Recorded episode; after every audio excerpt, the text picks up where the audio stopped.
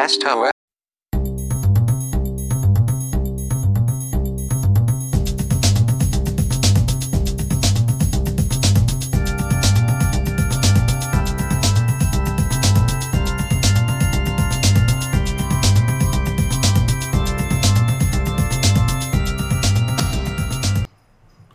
Ok, como estoy bien pendejo y puse la intro de huevo pochado, vamos a volver a empezar.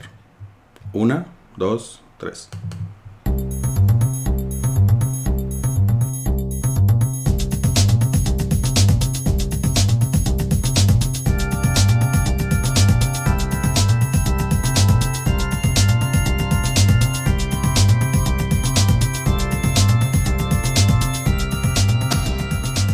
Esto es Hype, el podcast con lo más importante de la cultura pop en la semana.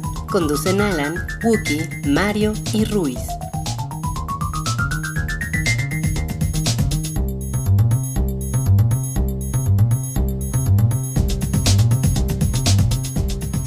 Hola a todos, bienvenidos al show del Hype, el programa semanal de cultura pop, donde los anfitriones acaban gritándose generalmente.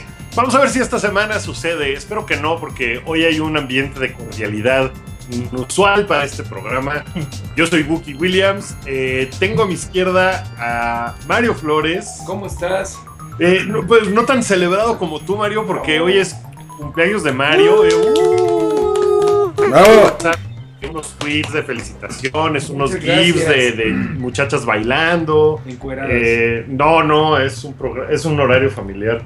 Pero su no, Twitter importa, no. Su, su Twitter Pero no es Twitter familiar. Exactamente. Eh, eh, también está Alan Hola. y en una pantalla estamos viendo a Rui que está en los controles. El, el holograma de Rui es como el de Tupac. Soy, Es, una, es una cabeza flotante como personaje de Futurama. soy el misterioso hombre del otro lado de la pantalla. Soy como Max Headroom. Sí. Estás en el Upside Down, Rui. Ah, Stranger Things. Sí. Híjole, qué poca atención pusiste. Es que Rui lo estaba viendo emputadísimo. Así de, ¿qué es esta basura? Y ahí es donde empezamos a gritarnos, ¿no? Yo no estaba enojado, dejen, dejen de levantarme falsos. Va- vamos a hablar de Stranger Things, pero eh, no, no vamos a empezar con eso. Vamos a empezar. Bueno, ya empezamos con la, con la celebración de Mario. Que, ¿Te, te lo has pasado padre, Mario? Sí, ¿Te- esto fue, es fue un buen día. Muy maravilloso. Tengo maldita eh, infección de garganta, así que me cuesta trabajo hablar, pero no importa. Pero te fuiste al radio, ¿no? A tu programa, Sí, a tu turno habitual. Me dieron un, un pastelito de esos, un coñaquito. Eh, este era de amaretto. Órale. Estábamos como tías pisperetas a las que se les subió el Baileys así. ¡Ay! ¿Cómo eres, Cintia? ¡Ay, Claudia! ¡Ay, ¡Ay! Licha! Pues eh, pueden escuchar a Mario de lunes a jueves en el 105.7 de su FM en Meteorito, que es su programa que hace todos los días con, con mucho ñoño. gusto. Su programa es ñoño, pero también es informativo. Es de todo, es de todo. No le pongas nombres al amor. Que, que también eh, pues es el primer hype que hacemos ya sin Juan Gabriel. Sí. Sí. Que nunca vino, nunca aceptó la invitación. Nunca vino. Nunca se- Pues eh, hay muchos medios que trataron de entrevistarlo muchas veces y no pudieron, ¿no? Era muy reservado con a quién le daba entrevistas.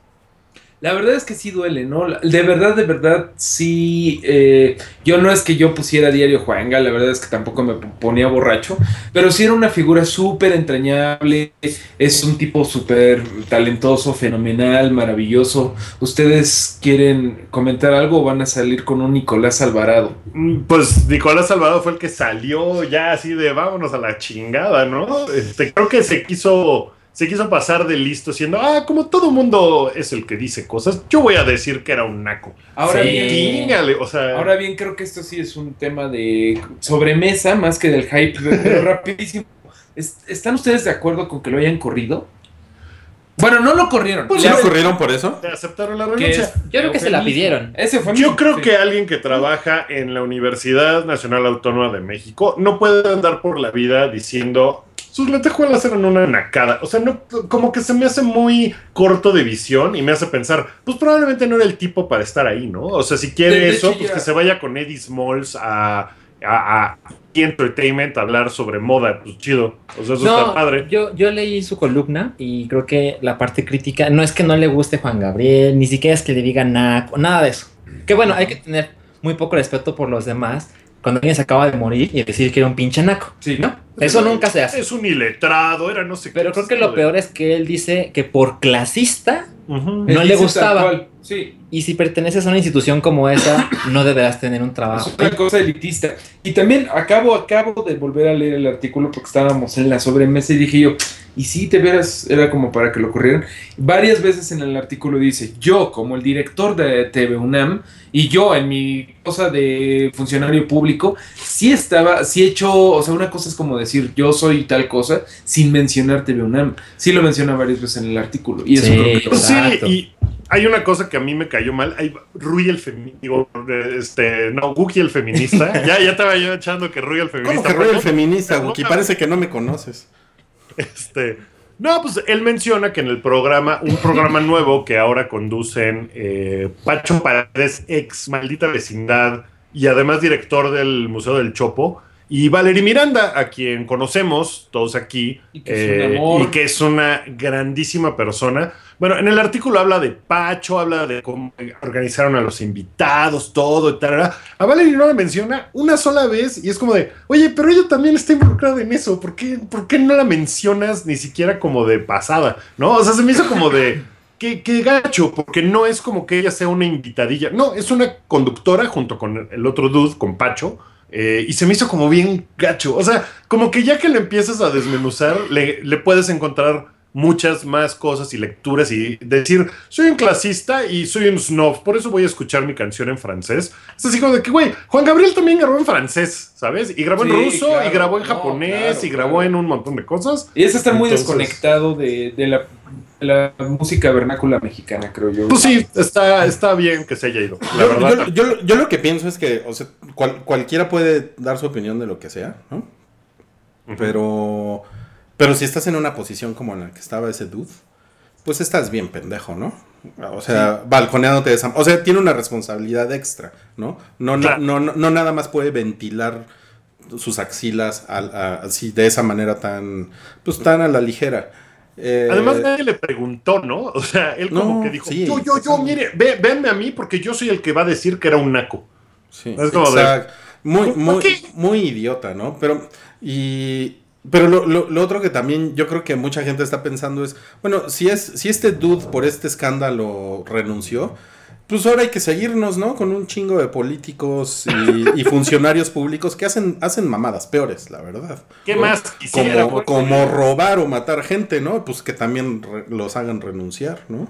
Creo que mucho más se merece la que lo corra Alfredo, que se corra Alfredo Castillo o aceptarle la renuncia al titular de la CONADE a este cabrón. Por ¿no? ejemplo, por ejemplo. Creo de- que estuvo mucho más grave y ni se diga del preciso. No, o sea, ni se diga de la chamba que está haciendo. Oye, No Mario, ¿cómo es que todos sus cumpleaños que has pasado hay informe presidencial?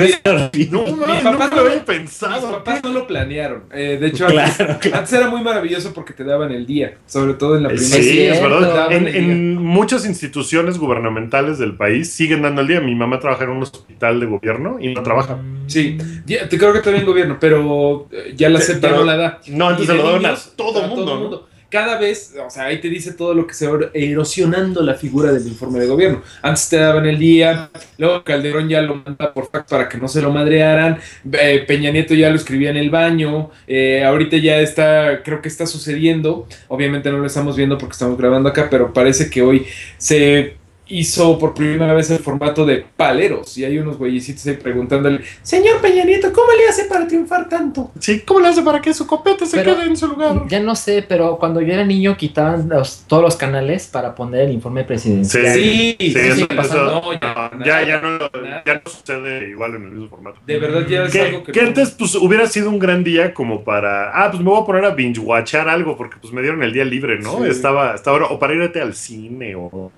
o lo que sea. Pero bueno, ahora no sucede así y mientras Peña Nieto anda echando relajo, eh, nosotros ya vamos a entrar temas.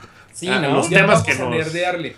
Sí, porque nos pusimos muy políticos, perdón, estuvo estuvo estuvo muy el hype político. En boga, ¿no? Es lo que pasó. También el hype son noticias. El hype es cultura.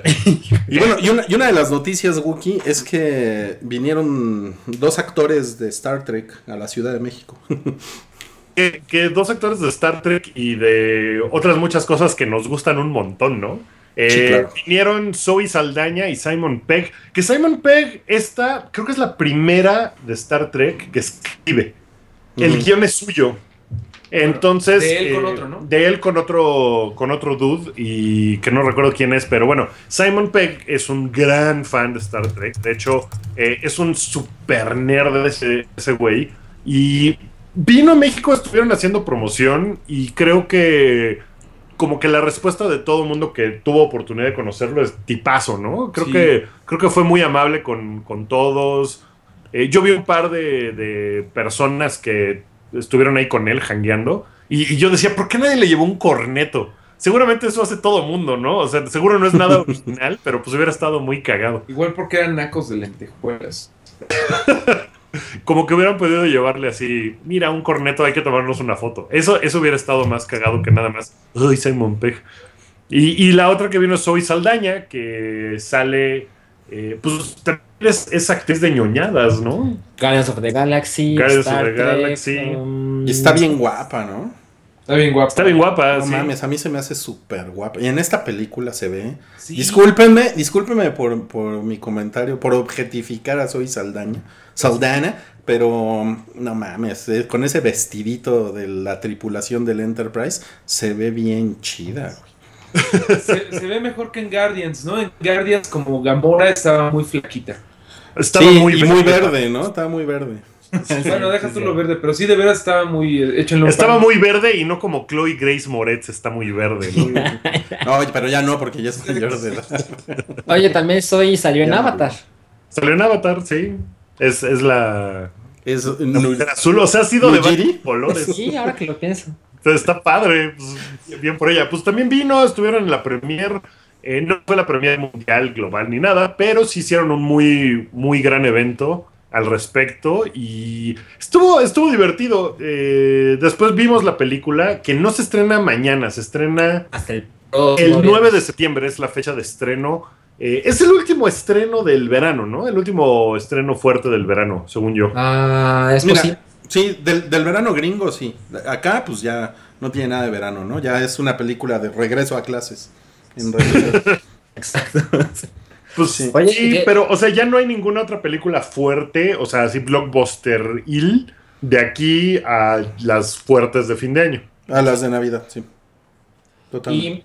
Wookie y yo nos acabamos de enterar que vamos a tener boletos gratis para fans para que vayan a ver Star Trek el martes. Luego, luego les decimos en, nuestras redes cómo pueden conseguir esos boletos. Sí, si hay trekkies por ahí, este, la van a poder ver eh, tres días antes que el resto del, del país. Pero no les digas trekkies porque se enojan. ah, ¿se enojan? El nombre correcto es Trekker. Perdón, ah, eh, perdón, Trekkers, pero es la primera vez que lo escucho y me, suena como algo que haría este de, North Face. Así de tú, trekkers, así para, para todos los que les gusta ir a las sí. montañas. Yo me acuerdo mucho que en las transmisiones de algunos partidos de la selección mexicana, el PR Bermúdez decía que, que no se les dice jamaicanos, es jamaiquino. No, ¿cómo es? No es jamaiquinos, es jamaicanos no se enojan, estos jamaiquinos se enojan. Yo pensaba, pues esos güeyes no hablan español. O sea, esos güeyes no entienden si es jamaiquino o jamaicano. ¿De qué estás hablando, pinche perro? entonces, este, pero los trekkers, pues ellos sí saben de qué están hablando. Entonces, ya no les vuelvo a decir trekkies. Yo pensé que era una cosa de cariño, como que se identificaban con soy trekkie y te estoy haciendo el, saludo vulcano, Rui. no, lo, long and prosper. Lo estás haciendo mal. lo que pasa es que sí queda con Wookie, ¿no? Haciendo así. Lo que pasa es que, eh, como que, según sé, los, los, los trekkers fueron, como uno de los primeros eh, grupos sociales ñoños geeks que, pues, que fueron buleados por sus creencias. Eh, en su serie favorita de ciencia ficción. Entonces Trekkie se volvió A lo mejor en un principio fue un término correcto, normal, pero ya después se volvió en algo peyorativo, como, como, como burlarse de alguien porque te gusta Star Trek. ¿no? Como, Entonces, como decirle Virgins and Dragons. haz de cuenta, entonces ellos como que ya, ellos mismos como que dijeron, no, ya, ahora llámenos Trekkers. Que pues si quieren es una pendejada, pero pues, pero pues sean respetuosos. Claro, si ellos quieren que les llame así, pues hay que llamarlos así. O sea, si te están pidiendo, oye, por favor, no me grites puto, pues lo menos que puedes hacer. Qué mal momento para decirlo. Lo, Oye. corren, lo corren de TV una Ya, ya no hay. ya no hay nombres así. Por ejemplo, los Game of Throneros. Pues no tienen Son nombre, los ¿no? Troners. Son los No, Troners. no. No, he la, acabo de inventar. No, pues ya está. Autonómicos de Troners. Pues está, Es que está ahora padre. todo entra en lo geek. Es que todo todo geek. es del geek, Cultura entonces, pues sí, como que debería de haber. eh, lo que pasa es que, por ejemplo, los fans de Star Trek eh, son notorios por. eh, pues por nada más ser fans de Star Trek, ¿no? O sea, no es como que, ah, son fans de Star Trek y de Sí. estas siete, ocho, ocho cosas más. No, y fue, que y fue es una como- de las primeras tribus, ¿no? De, geeks que existieron. ¿no? Sí, Es y, que- y- y ahorita ves Game of Thrones, pero también ves Breaking Bad, y también ves Narcos, y también ves eh, cualquier tontería eh, que salga en el canal de Hulu o de Amazon, ¿no? O sea, como De- que ya de no estás De Mr. Hulu. de Mr. Hul- Zulu. Este, o sea, como que ahorita ya se diversificó mucho, entonces no hay alguien que sea. Seguro sí lo hay, pero no es tan como tribu. Sí, no. ah, tribu de Game of Thrones, y son los güeyes clavados con Game of Thrones que nomás están en eso. No. Creo, yo en particular creo, sospecho, es mi percepción, que Star Trek no somos tan fans en México porque tenías que haber sido desde la Guerra de las Galaxias, de la Viaje a las Estrellas viejita y haberte echado todo lo de los 90, que no sé mucho de eso, pero sé que es bastante complicado lo de eh, Next Generation no sé qué tantos es. Bastantes años que le tienes que haber dedicado. Sí. Que, pero, por ejemplo, sí veo muchos Woovians, muchos, muchos fans de, del Doctor Who, y no veo tantos de Star Trek. Pero eso es también porque, porque como que Doctor Who se puso muy de moda entre millennials. O Sí. sea, como que empezaron a ver todo, ¿no? Y con Star Trek no pasó lo mismo. En Star Trek me pregunto cuándo habrá llegado a México. O sea, porque No, yo. siempre hubo Star Trek, siempre. O Sí, sea, o sea, cuando no, yo era sí. niño ya había Star Trek. Y miren que soy viejo. Sí. No, Sí. Mi, mi, mi mamá las veía. Porque yo, por ejemplo, vi Star Trek después de Star Wars. O sea, no fue una. eh, o sea, no fue una pelea justa, digamos, porque pues yo estaba muy morro, vi Star Wars y dije, "Puta, qué cosa más increíble, lo amo, quiero ver más eh, aventuras espaciales. Entonces vi Star Trek, eh, las, pues, me imagino que la primera película y las viejitas, y era, qué flojera, o sea, ¿qué es esto? Porque es una cosa muy diferente. Es muy Y yo diferente, quería- sí. y yo quería ver, pues quería un clon de Star Wars, ¿no? Y No. pues no, entonces nunca me pegó a mí Star Trek. Te llegó en desventaja. Pues sí, porque llegó en un momento de mi vida en que estaba yo muy entusiasmado con Star Wars Miren, y pues ya no puedo competir. En, en, en mi casa, mi, eh, mi hermano coleccionaba tarjetas tops de, de películas y de fútbol americano y todo. Y tenía tarjetas de Star Trek en 1978. Órale. Y, y, Sí, y- es- y- y era. no, lo que pasa es que aquí en México se llamaba Viaje a las Estrellas. Es, Claro. como, es como paralelo a Star Wars. Es igual, lo que pasa es que es otro tipo de ñoñería.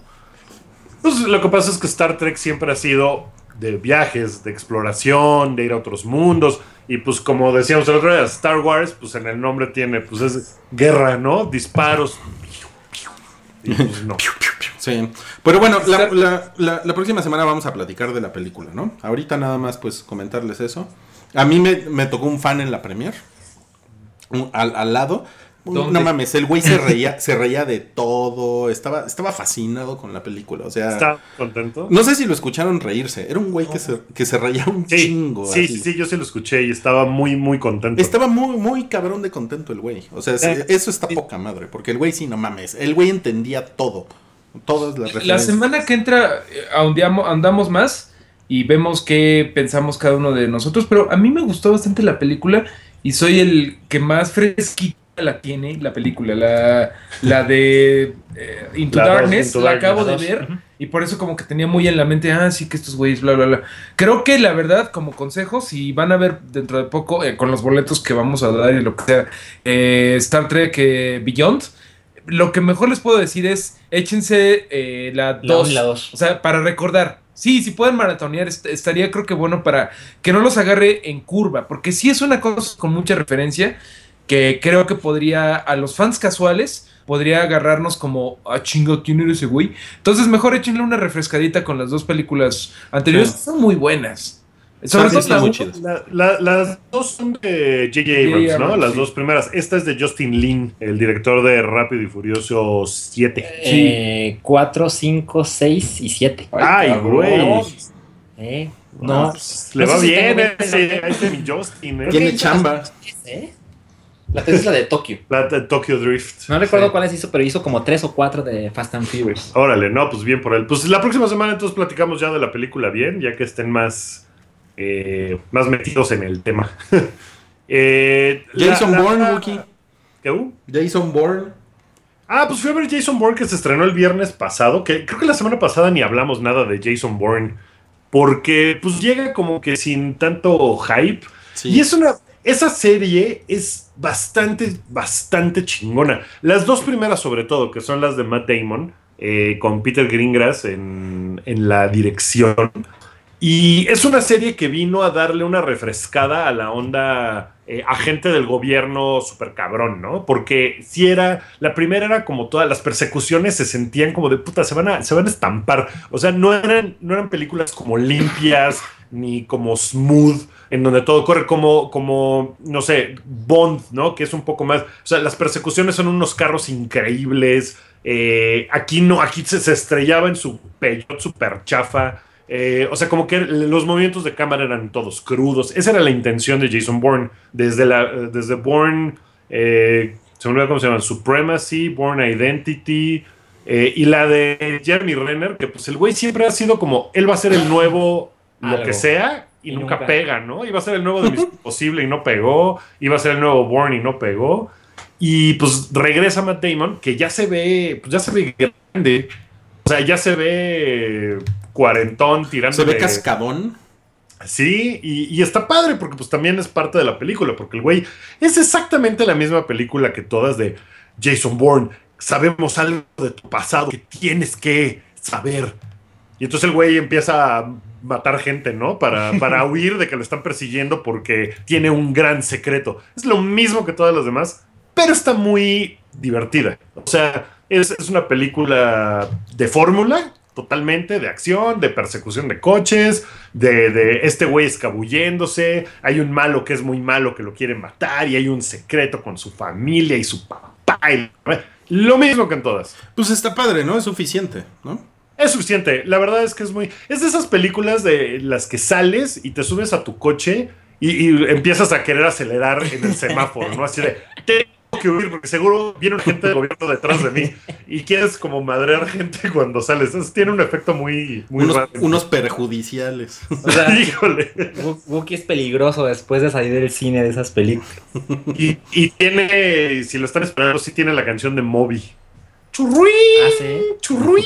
De hecho, yo creo que Jason Bourne, o sea, Bond, o sea, los Broccoli nunca lo van a aceptar, pero Jason Bourne, que es de 2002, influyó en Casino Royale, que es de 2006. Seguramente, porque sí le cambió, te digo, la estética. La cámara siempre se está moviendo. Es, es- o sea, el tipo es como crudo, el tipo es madreador. Sí se lo, sí se lo madrean también. se lo madrean. O sea, no es de. No es es como que el güey sale limpio siempre, ¿no? O sea, está muy. Las, las, las pistolas nunca tienen silenciador, ¿no? O sea, también es así. Pero es muy chida porque tampoco es como de vamos a dispararle a todos y matar a todos. Sino que el güey sí está on the run todo el tiempo. Siempre está huyendo, siempre se tiene que estar escabullendo. Eh, es- está padre, está, está muy chida. A lo mejor es una película que aguanta verse en su casa cuando la estrenen en algún servicio. Pero yo me la pasé a toda madre las dos horas que dura. Sí, yo, yo definitivamente la voy a ver cuando esté ya disponible en HBO o en Netflix, algo así. No, ya, ya no es, ya no estoy para ir a ver una película de Bourne en el cine.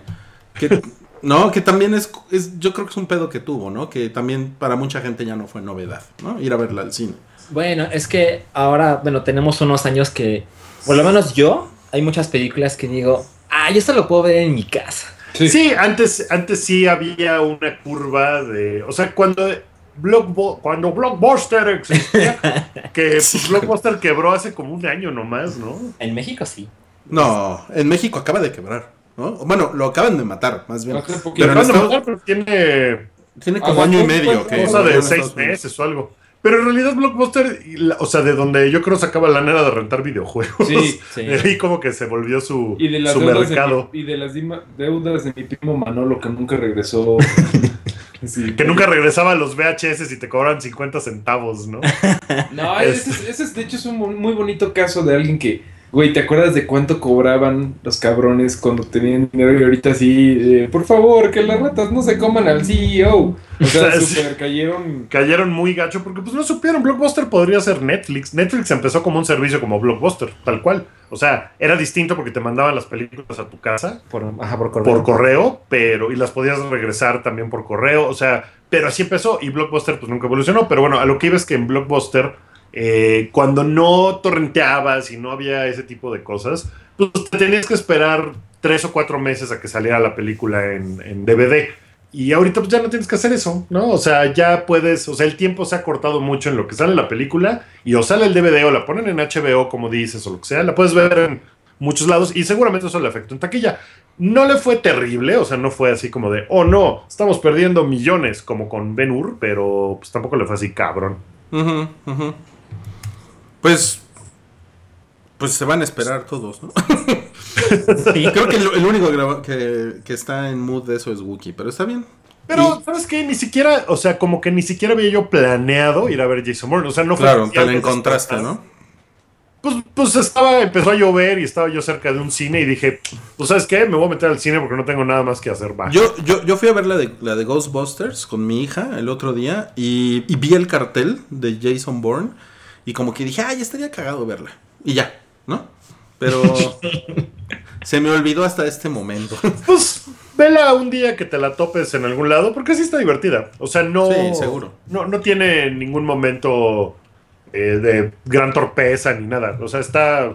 Es, es película redonda, redondita, Milik. Oigan, y pasando a la pantalla chica. Ay, ¿qué, tal, ¿Qué tal cuando le decían a la tele la pantalla chica?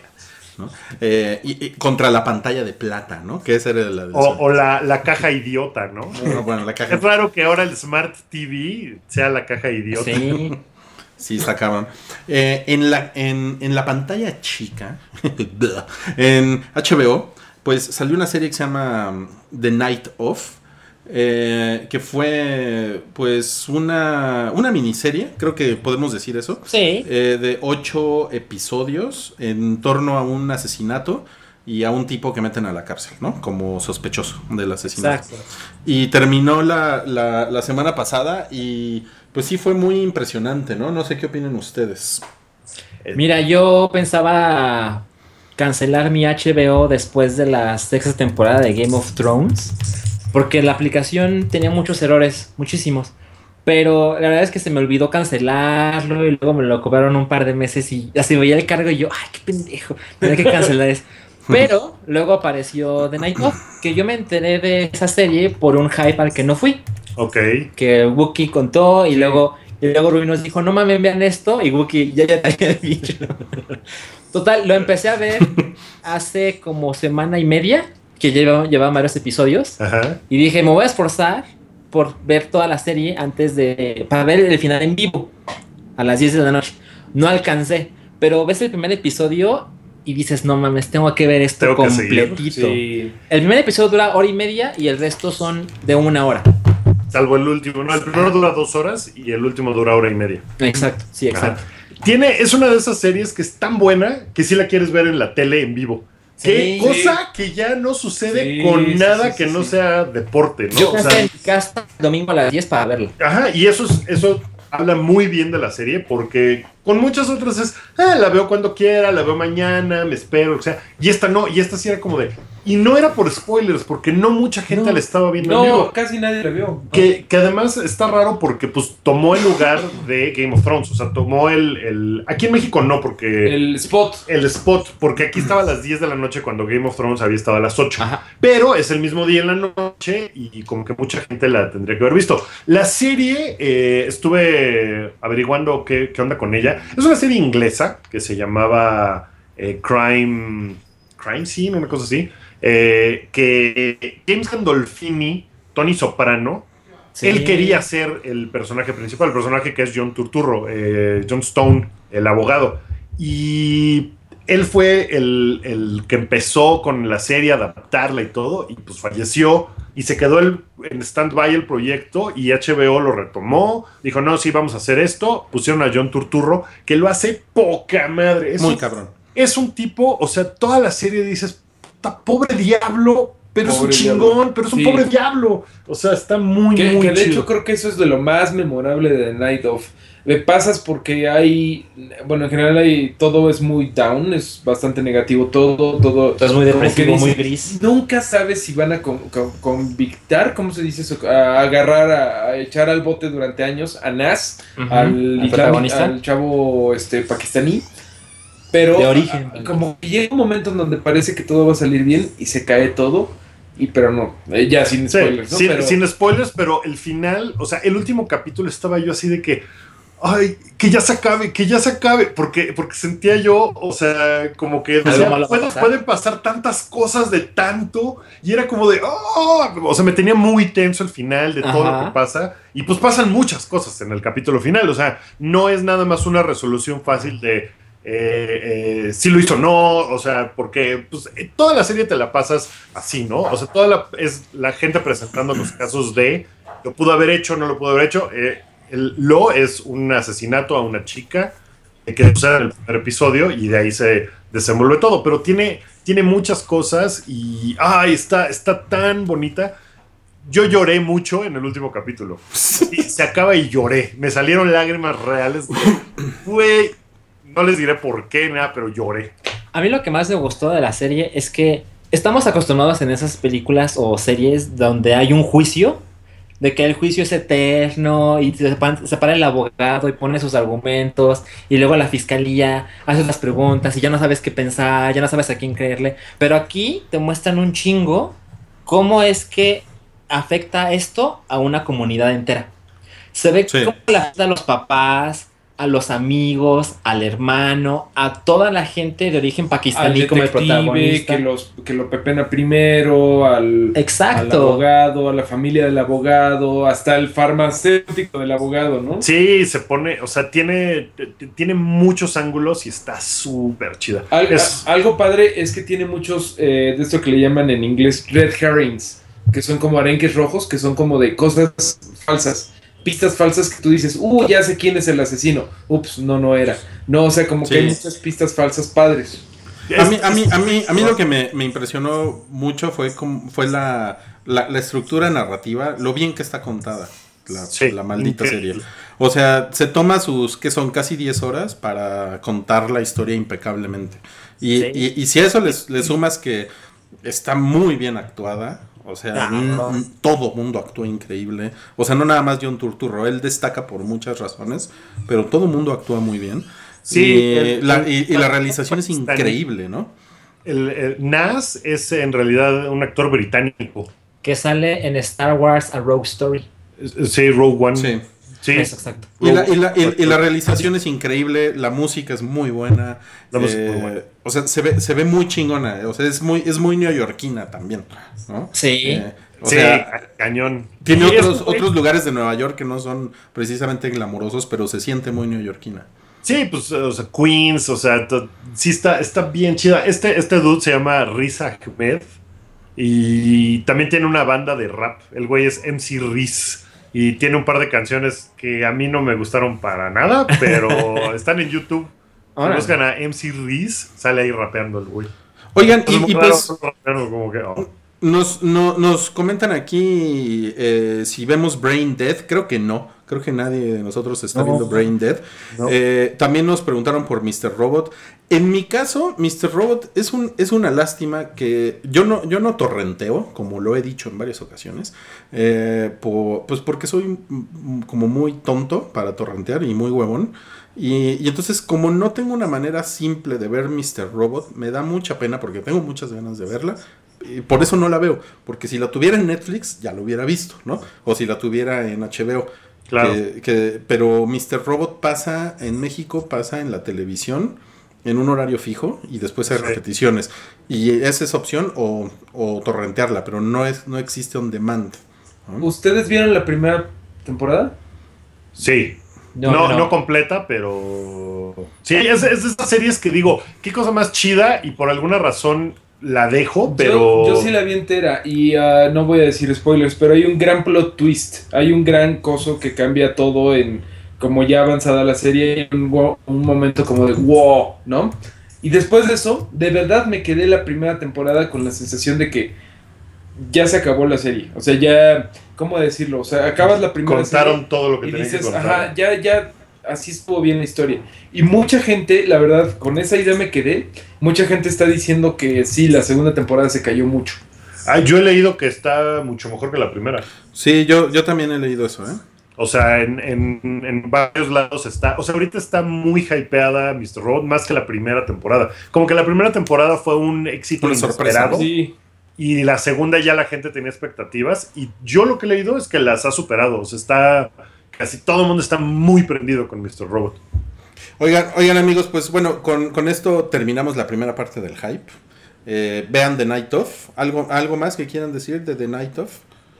Eh, Pues que si van a ver, si están pensando en ver algún drama de de, de, de quién lo hizo, no vean Making a Murderer y vean mejor The Night Of, que The Night Of es ficción. Exacto. sí, The Night of es es ficción. mucho pero- más satisfactoria. Y es muy inteligente y es una serie que no nada más es de resolver el asesinato, sino de todos los prejuicios que tenemos y de quién crees que hizo algo, ¿no? Eso está bien padre. Ok, pues bueno amigos, eh, vamos a pasar al- a la siguiente parte del hype. Vamos a, vamos a hacer un, un pequeño chidillo y variado. Porque hay, hay varias cosas pequeñas que les voy a pedir que comenten ustedes a quien tengo del otro lado de la pantalla. Eh, y pues que me den su opinión y, y, bueno, no nada más a mí, sino al mundo, ¿saben? Eh, lo primero es que Zombieland 2 ya está eh, en preproducción. Ya, ya es un hecho. Ya es un hecho, con los Después- escritores originales. Después de un fallido intento de hacerlo serie de tele, Exacto. eh, Amazon. es, creo que es el primer piloto que encargaron en la, en la onda de vamos a hacer series de tele. Encargaron uno de Zombieland, se hizo el piloto y no le fue nada bien y lo cancelaron. Nunca llegó a ser serie y pues por una parte qué bueno, porque si no estaba increíble, ¿para qué? Y por otra parte, pues qué mal, porque pudo haber sido una cosa muy chingona. Eh, que se haga Zombieland 2, lo único que, que digo que me da tristeza es que no está Bill Murray. Ah, bueno, pero hay un rumor. Hay un rumor, Wookie. Porque parece que va a volver todo el elenco. Emma Stone, Ah. Jesse Eisenberg, Abigail Breslin. Y están diciendo que a lo mejor Bill Murray también sale. Ese es el rumor. Pues tendría que ser un zombie, ¿no? Tendría que Exacto, ser un zombie, exacto. sí. O un flashback. No, mejor zombie. ¿Por qué les Oye. gustan tanto los zombies? Ojalá ahora cambien y ahora sea. eh, you know how they call these cupcakes in Mexico? Los pingüinos. No, pues sí está, sí está increíble. los negritos. Sí es una cosa de culto Zombieland, ¿no? Sí. Sí, Pero todo. ya son siete años de Zombieland. No mames. Ah, Es que eso, eso es algo bien importante. Eh, como que tiene todo este humor que ya vimos en Deadpool, que ya vimos en Black, que ya vimos en un montón de cosas como, eh, como Fast Paced, eh, con soundtracks cagados y bla, bla, bla.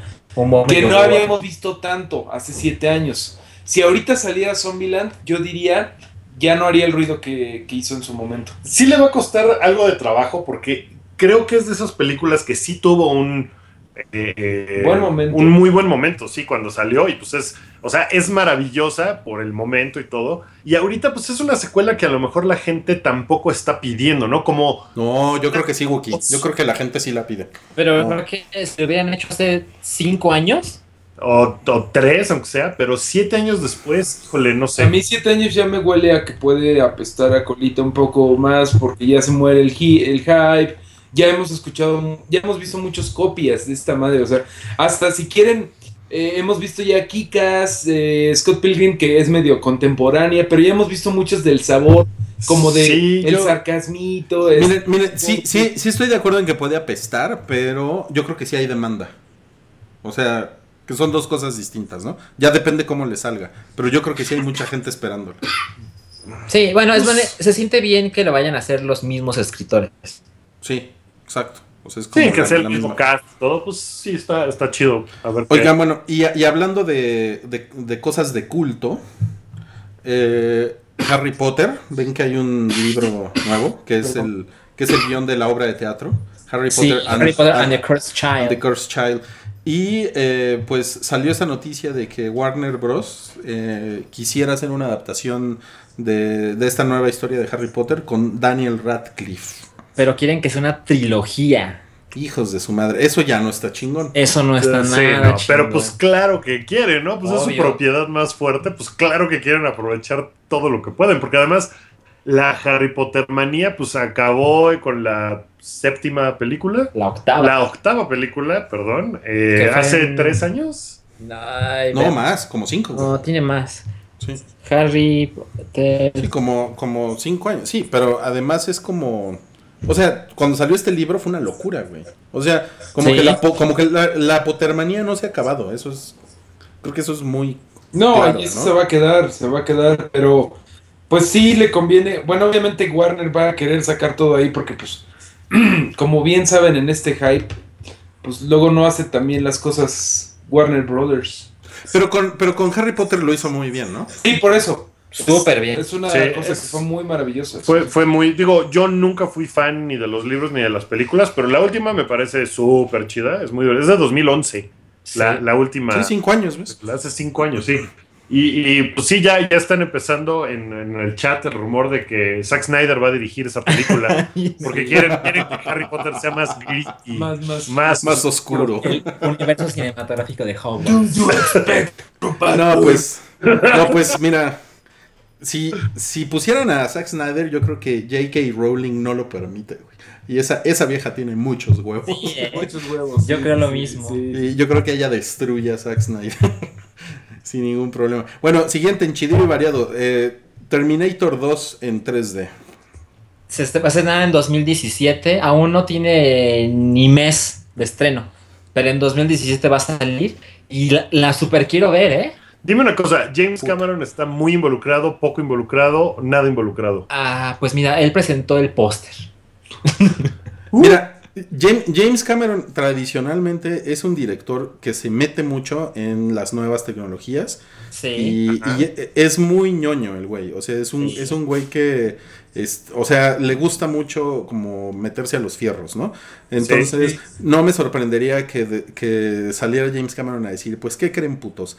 Acabo de mejorar el 3D, ¿no? Y- Eso, por, eso me, eh, por eso me interesa, o sea, porque si James Cameron está involucrado, pues no va a dejar que su película, porque esa sí es suya, o sea, de Terminator Genesis, le pueden dar dinero para que diga lo que sea, Sí. pero esa es su película, ¿no? O sea, es una cosa que no va a dejar que la, la malgasten y la echen a perder con un 3D que se vea completamente falso y chafa y, que es como un...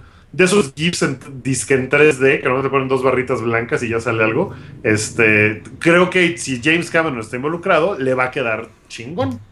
A ver, un momento. ¿Cuándo salió Titanic 3D? Salió Eh, como en, en 2000, en 2014, algo así. O sea, de mucho después de Avatar. sí. ¿Y cómo se veía el 3D de Titanic? No lo vi. Muy bien. bien. Yo, yo se lo vi. Sí, pero como que el, el chiste no era. O sea, el chiste era ver Titanic en 3D nada más. No era. O sea, no, no Era era. evolución. No. No, no, no, no, Lo que porque. pasa es que hay muchas películas que, o sea, Avatar, por ejemplo, es una película que se hizo en 3D. Hugo Exacto. es una película que se hizo en Que se 3D. notaba cabrón. y hay un montón de películas que hacen eh, La adaptación a 3D y eso es horrible, es espantosa, o sea, no le aporta nada porque no está pensada en 3D. Yo vi Entonces- así Jurassic Park 3D. Eh, me gusta mucho la, la película, fue bien bonito volver a verla, pero, Pero no le da nada No te nuevo. aporta nada, nada, nada. Tal No. vez James Cameron pues sí haga que le aporte algo más, ¿no? Entonces, ojalá. Eso, eso esperemos, porque es una película increíble, Terminator 2. Eh, la siguiente. Esta es muy- buenísima, ¿eh? Este está muy cagado, sí. Este parece que va. Que ahí viene la pasión de Cristo 2. sí. Que Ya se va a llamar descaro. The Resurrection. Tan, tan, tan. Pues sí, sí hay historia, ¿no? Eh, Ay, Cristo, este, o sea, resucita al tercer día y sube al cielo. Ya, o sea, no pasa nada en medio. Está No. tres días metido en una cueva. Puede ser como The Night Of, que ves más allá de lo que pasa fuera del protagonista. Hay, hay, hay, algún- hay dos o tres cositas ahí eh, en, en los evangelios y ya. O sea, sí. Corte A, Sí, 900 pero- millones de dólares recaudados. Pero sí es una cosa como. O sea, la gente fue a ver la pasión de Cristo por la putiza que le ponen a Cristo, ¿no? O sea, eso era como el, el morbo que, que llevó esa película a ser tan masiva. Una parte es, evidentemente, el público. Eh, Católico. católico que, que, pues estaba como, oh, por fin van a contar la historia verdadera de cómo Le estrenaron en Semana Santa. Eh, Claro, pero el morbo fue lo que llevó. No puedes hacer lo mismo en. O sea, solamente que fuera. This time is personal, ¿no? Y entonces ya está el Cristo tratando de madrearse a Poncio Pilatos. Ah, pues eso está chingón, ¿no? Regresa con unas UCIs, va. Pero, o sea, yo siento que no hay nada de historia como para justificar, vamos a ver la pasión de Cristo 2, eh, sí. Porque no pasa nada. De verdad está le abren la cueva, va, les dicen a algunos apóstoles, Cristo resucitó, Tomás dice, hasta no ver, no creer, y después va Tomás y le dice, pon tu dedo en mi llaga, y Pero entonces es dice, cuando- "Ah, qué cabrón, y ya. Es cuando un genio saca una buena historia, Wookie. No, bueno, creo, creo que lo que tenemos que también que tener aquí en cuenta es que Mel Gibson, y yo le, yo le enseñé hoy a Salchi unos, unos números muy sorprendentes sobre Mel Gibson, y, y luego nos pusimos a platicar de Arma Mortal. es, es que es un güey muy católico, Mel Gibson. Sí. Y, es, es y- tan católico que es antisemita. no, está cabrón, está cabrón. El- y el güey, o sea, es un católico millonario. Eh, tiene mucho dinero Mel Gibson. Y este, él financia una iglesia en Malibú, que es para gente muy rica también, en Malibú, California. Y, y probablemente este proyecto, que lo que dice Mel Gibson es que eh, están hablando de hacer la, la secuela, o sea, no es, un, no es una confirmación, pero lo, se- lo están trabajando. Y seguramente pues será una cosa como para su, pues para su, su onda católica, ¿no? Para O el sea, negocio. Pues sí, no sé, o sea, es que, es que realmente es un güey, es un güey muy católico. O sea, no, no es como. O sea, no creo que nada más lo haga por el, por el dinero, ¿saben? Hay, hay un O sea- círculo de cine que a México no llega tanto, porque pues México es un país muy católico y este círculo es más bien como evangelista, como, o sea, es de, es de protestantes. Pero en Estados Unidos, cada dos semanas más o menos, se estrena una película sobre la fe. Y que son películas que a nosotros ni, pues, ni nos enteramos ni nada, unas pegan y otras no, a unas les va cabrón. Y todo es así como de cómo Dios salvó a esta familia que cayó en pena, ¿no? Y, Sí. y son películas que, que se estrenan y la gente de, del centro de Estados Unidos va, que son los más bautistas, evangélicos, eh, como que todos ellos van, ven esas películas y ya, se, se esfuman del... O sea, nunca llegan al mainstream popular ni nada. Entonces, a lo mejor, pues ese es el público al que le pretende llegar, ¿no? Sí, lo que pasa es que hay mucha expectativa porque La Pasión de Cristo fue una locura. O sea, fue una película que hizo más de 600 millones de dólares hace cuántos años? ¿Hace 13 años? El secreto sería que, A lo mejor que 13. Mel Gibson le pasara una lanita a un pendejo del Vaticano para que dijera, la repudiamos para que se llenen las salas otra vez, que eso fue lo que pasó la primera vez. Digo, lo de la lanita no, pero se hizo mucho ruido porque era polémica de, ay, cómo... Era polémica. Ajá. Sí. Sí, sí, sí, y- y- pero yo insisto, a Mel Gibson lo- no le hace falta ya el dinero. Entonces, Ese güey, pues puede lo que sea, pero la, la Pasión de Cristo 1 tiene el segundo peor ¡No! De la historia del cine, ¿no? El primero, el de Darth Vader. Sí. Pero aquí es el diablo cuando Cristo le dice, pues no, fíjate, no voy contigo. Y el diablo dice, ¡No! Y voltea al cielo, es terrible. Oigan, bueno, y ya que estamos hablando del Mesías, ¿qué tal? ¿Cómo estoy conectando? Hay un spoiler de Luke Skywalker. Eh, Bueno, no se sabe si es un spoiler o no, Ajá. porque implica, tiene que ver con su Ok. barba, ¿no? Sí. es, es un, es un, es como un, es un indicador de algo que podría ser un spoiler, ¿no? Es, es como lo de Jon Snow, eh, o sea, cuando Kit Harrington se cambiaba el, el peinado, lo que sea, todo era, "¡Ah! ya se murió, ahora sí lo mataron, ¿no? Eh, O sea, era como muy escandaloso, pero no sé si ya están filmando episodio 8. Sí. O sea, vamos, pero no ya sé. acabaron, güey. Ya acabaron, ya están en postproducción. Ya acabaron de filmarla. Ya, ya, ya acabaron. Ah, pero pues entonces que se quite la barba ahorita, pues qué, ¿no? O sea, de aquí a que graban la 9 le podría volver a crecer la barba. Es que ese es, el, es- ese es el probable spoiler, porque entonces quiere decir que no lo matan, ¿no?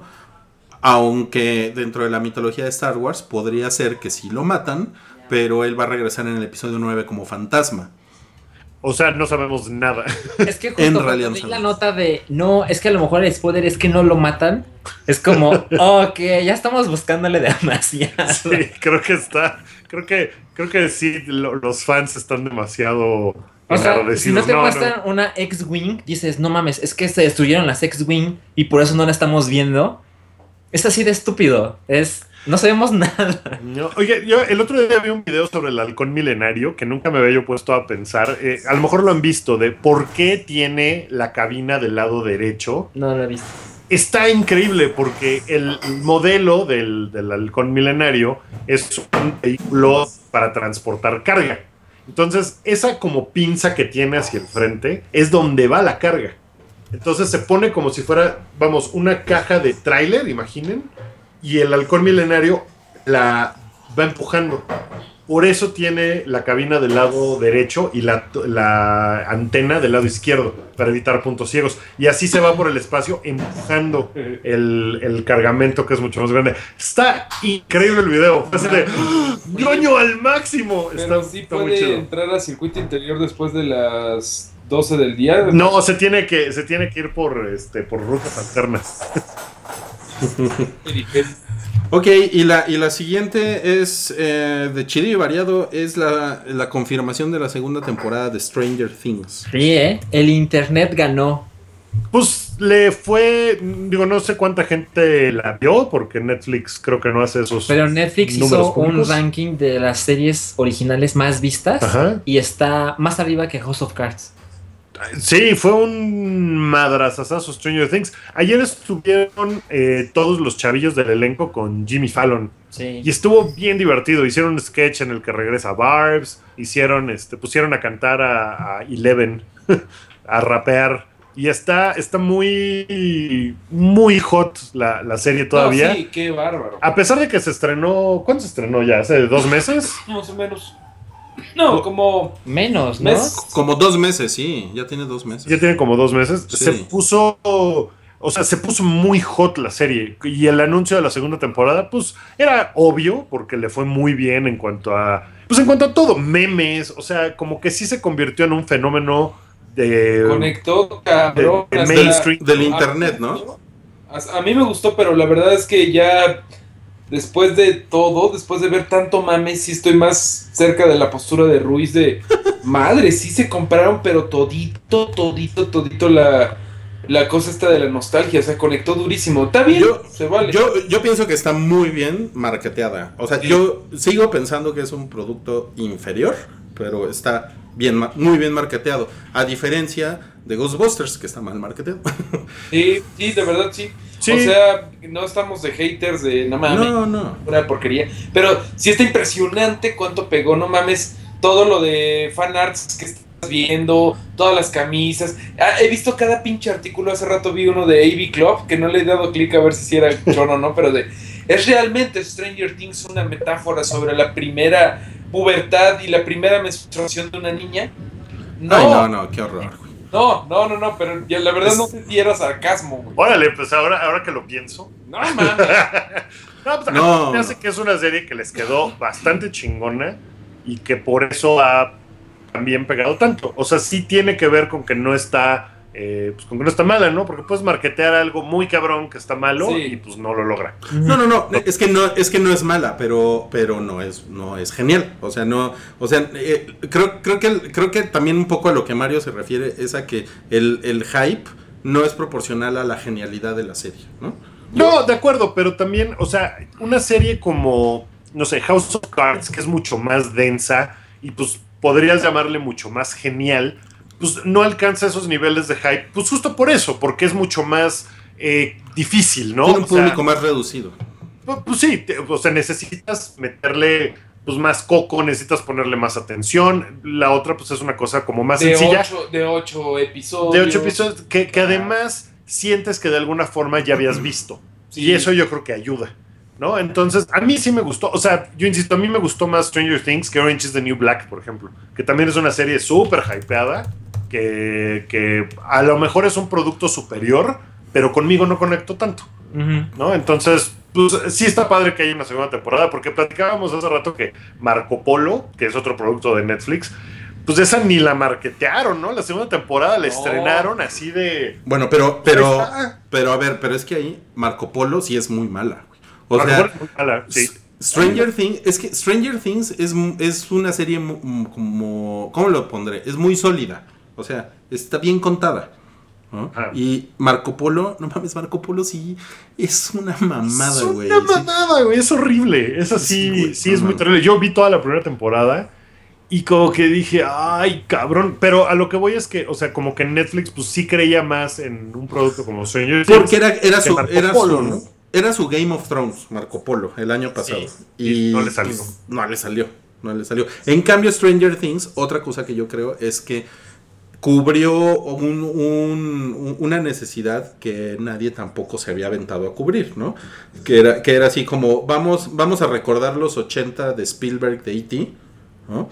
Casi Y- cuadro por cuadro. Sí, y como crear esta nostalgia en mucha gente joven que no vivió esa época. Que Exacto. ya, lo, que ya lo, no es crítica, ya lo habíamos platicado.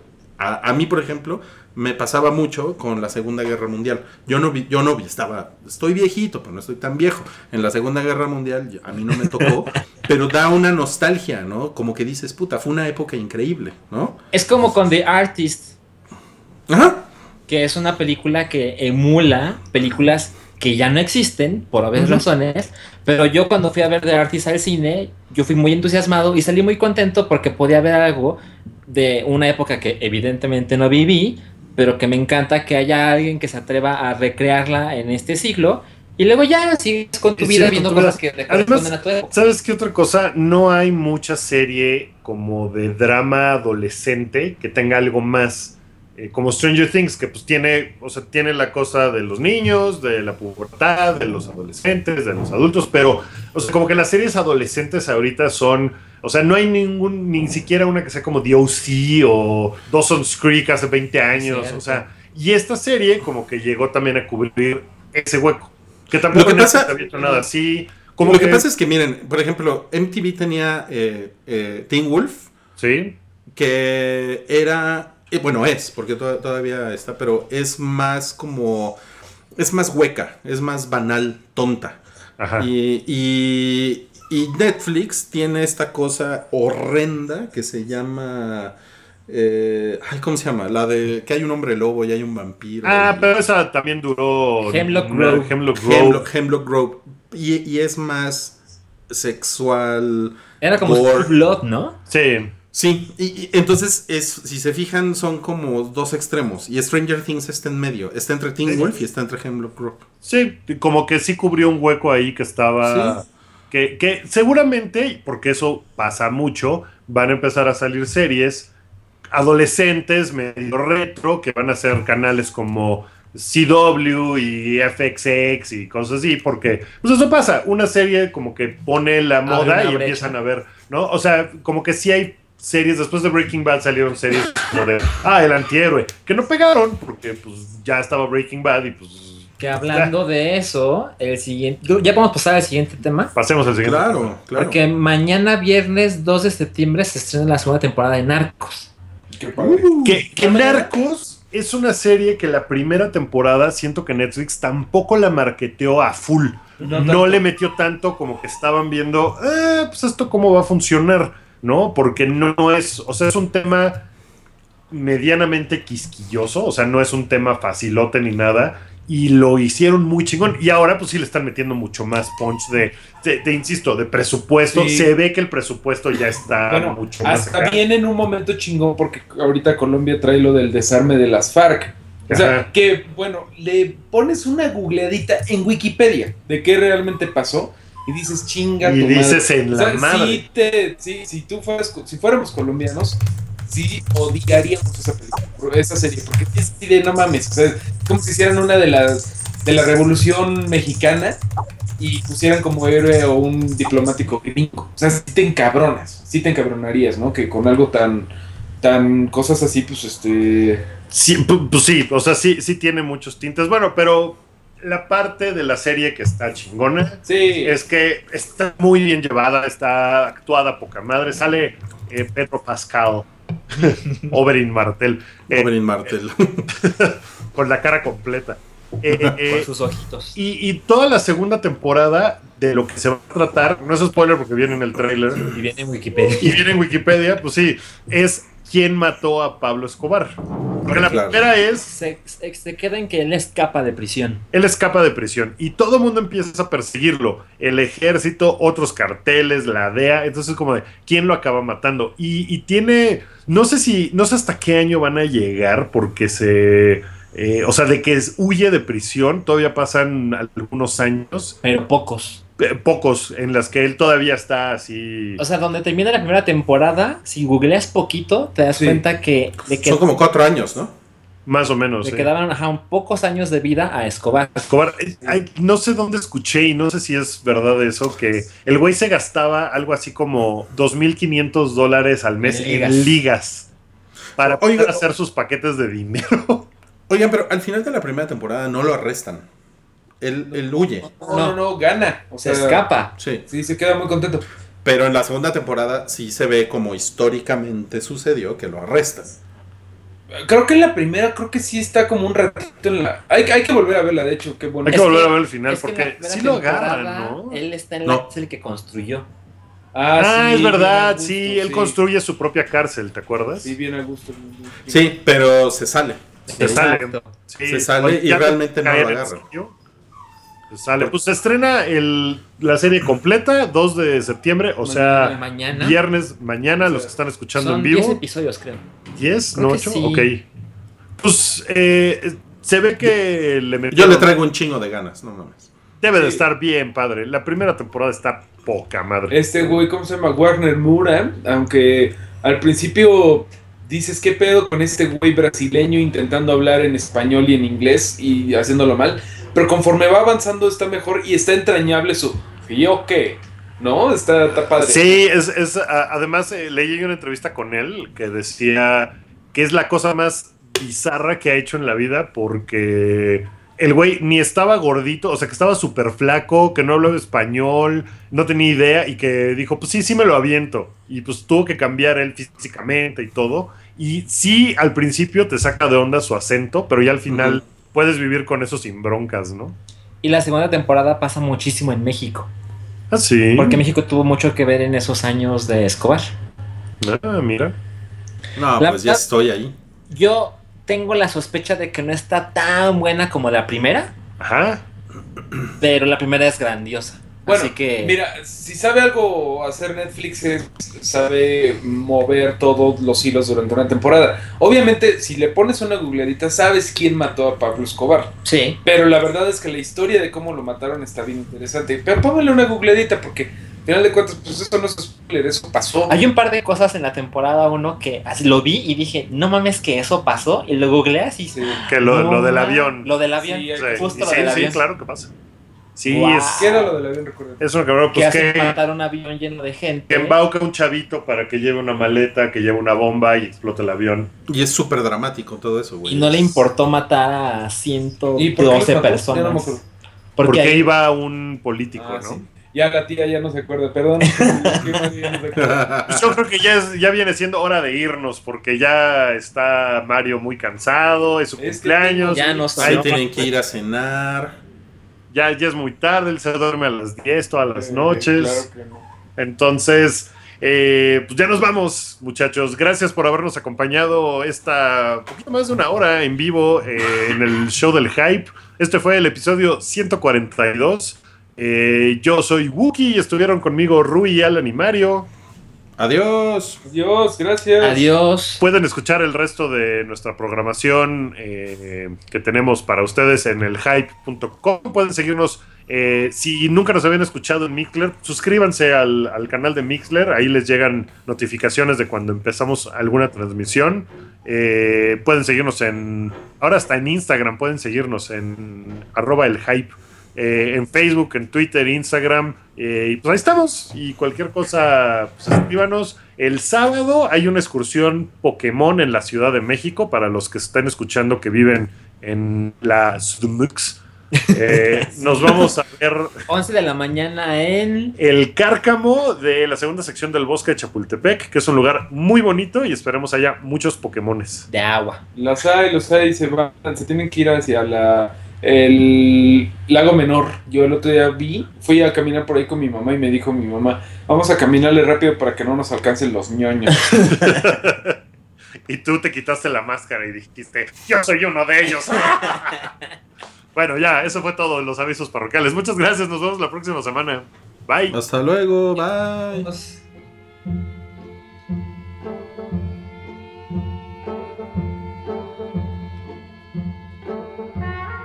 Esto fue un podcast de Pikey Network. Busca más en soundcloud.com diagonal Pikey Network.